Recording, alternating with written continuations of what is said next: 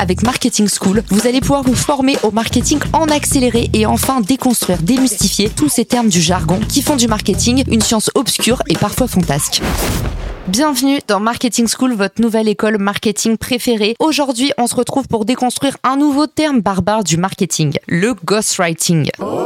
Qu'est-ce que c'est que le ghostwriting? L'écriture fantôme, eh ben c'est tout simplement quelqu'un qui prête sa plume à quelqu'un d'autre. Autrement dit, quelqu'un qui écrit pour un autre.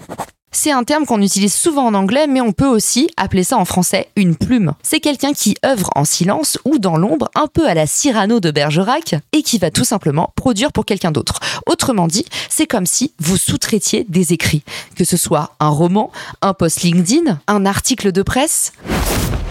Aujourd'hui, le ghostwriting est de plus en plus répandu, tout simplement parce que bon nombre de personnes n'ont plus le temps de s'occuper de leur propre communication. Derrière un grand dirigeant, une personne sollicitée ou influente qui doit écrire un discours, eh ben, il y a souvent un ou plusieurs ghostwriters, un peu comme un artiste ou un humoriste va préparer son spectacle, son sketch ou sa chronique, accompagné de plusieurs assistants éditoriaux. Et eh ben en marketing, c'est pareil. Il y a souvent du ghostwriting.